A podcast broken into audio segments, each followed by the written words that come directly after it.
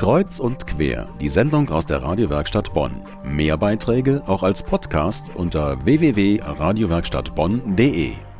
Bei uns im Studio ist Nadine Buranaseda, die Bonner Krimi-Autorin, die am Montag so viel Begeisterung ausgelöst hat. Bei ihrer Lesung in der Friedhofskapelle des Alten Friedhofs. Guten Abend, Frau Buranaseda. Guten Abend, Frau Altenburg. Sie haben Ihre ersten beiden Krimis veröffentlicht und am Montag aus einem gelesen. Wie sind Sie überhaupt zum Krimischreiben gekommen? Wie hat das Ganze angefangen? Ja, ich bin im Prinzip im Hörsaal entdeckt worden. Ich habe Deutsch und Philosophie auf Lehramt studiert und für einen meiner letzten Scheine, den ich brauchte zur Anmeldung zum Staatsexamen, habe ich ein Seminar besucht ähm, zum Thema Derrick. Das war ein mediendidaktisches Seminar und dort durfte man statt einer Hausarbeit oder eines Referats auch etwas Kreatives machen, also ein Drehbuch schreiben oder einen Krimi. Und ich habe mich dann für einen Krimi entschieden und äh, dieser Krimi landete dann tatsächlich bei einem Verlag. Mein Professor hat den also weitergereicht. Ja, und so bin ich zum Schreiben gekommen. Und der Verlag hat dann nachgefragt, möchten Sie nicht und so. Und Sie haben dann Jerry Cotton geschrieben. Ganz genau, das waren meine ersten literarischen Gehversuche. Richtig, beim Lübbe Verlag, so jede Woche ein Jerry Cotton. Ich gehörte zu einem Autorenteam und äh, der Jerry Cotton erscheint tatsächlich wöchentlich, ähm, aber ich habe so, sagen wir mal, alle sechs bis acht Wochen dann auch einen Roman geschrieben. Wie kommen Sie denn auf Ihre Themen? Ich lese selbst in jeder freien Minute, beschäftige mich auch sehr intensiv mit authentischen Kriminalfällen und habe mich auch schon während des Studiums beschäftigt mit FBI und Profiling.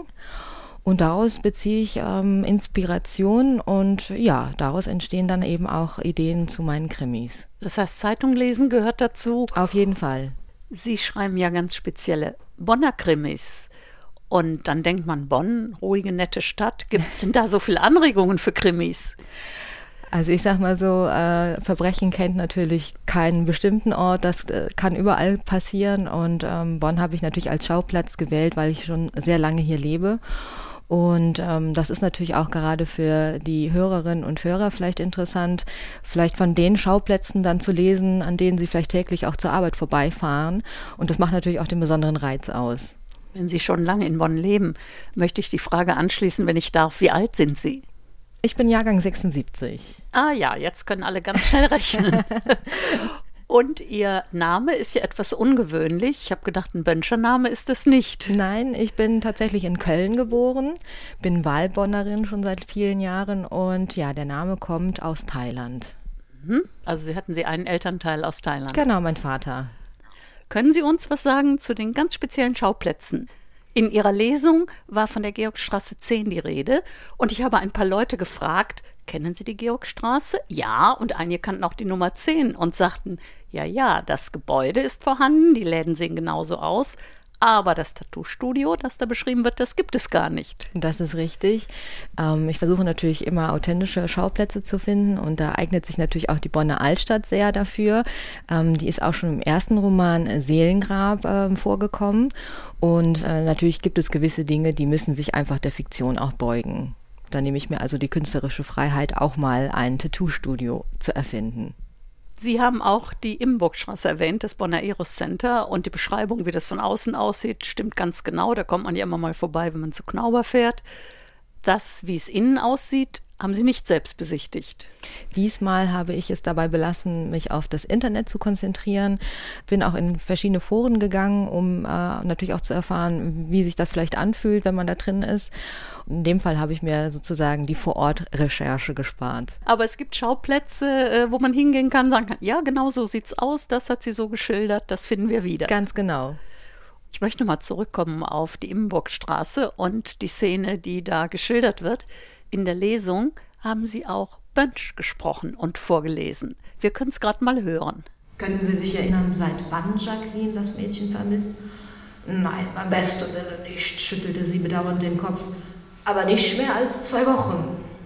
Der Zeitraum stimmte, dachte Hirschfeld. Wo finde ich Jacqueline? Ist nicht mehr hier. Hatte vorgestern Brassel mit dem Boss, sowas kommt vor. Wahrscheinlich versucht es jetzt auf der Straße. Sie meinen hier auf der Immenburgstraße, Rita? Exakt. Wie sieht Jacqueline aus? fragte Hirschfeld und griff nach seinem Notizblock.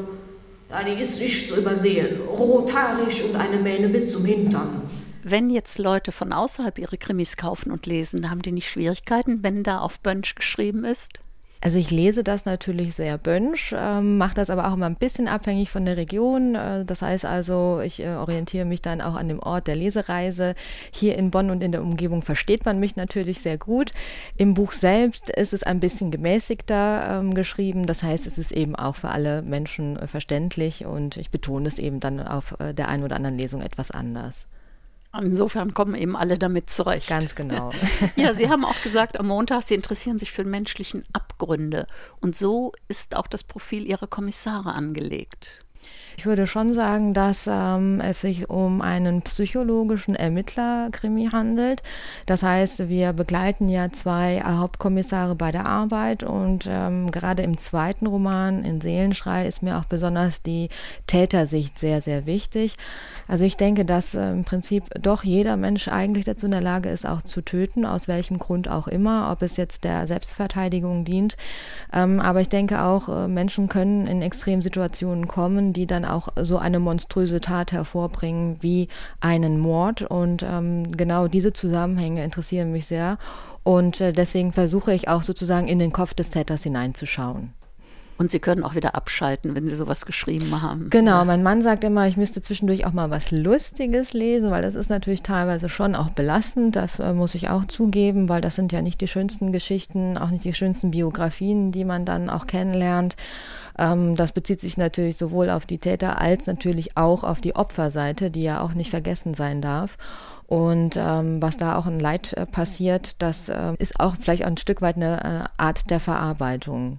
Sie arbeiten also mit sehr viel Recherche und man kann also davon ausgehen, dass das alles Hand und Fuß hat. Genau, ich bemühe mich auf jeden Fall sehr. Ich habe natürlich auch das große Glück, sehr viele nette und auskunftsfreudige Recherchekontakte zu haben. Unter anderem natürlich auch bei der Polizei Bonn. Also da danke ich auch nochmal dem Herrn Pfefferkorn, dem hiesigen Pressesprecher. Aber ich hatte auch jetzt das Glück, beim letzten Roman zum Beispiel einen Phantombildersteller kennenzulernen, der mir also einen sehr ähm, intensiven Einblick in seine Arbeit gegeben hat. Ja, ich glaube, wir haben jetzt auch einen schönen und intensiven Einblick in Ihre Arbeit bekommen. Eine Bonner Autorin, die Bonner Krimis schreibt. Ich bedanke mich ganz herzlich bei Ihnen, Frau Borana Seda.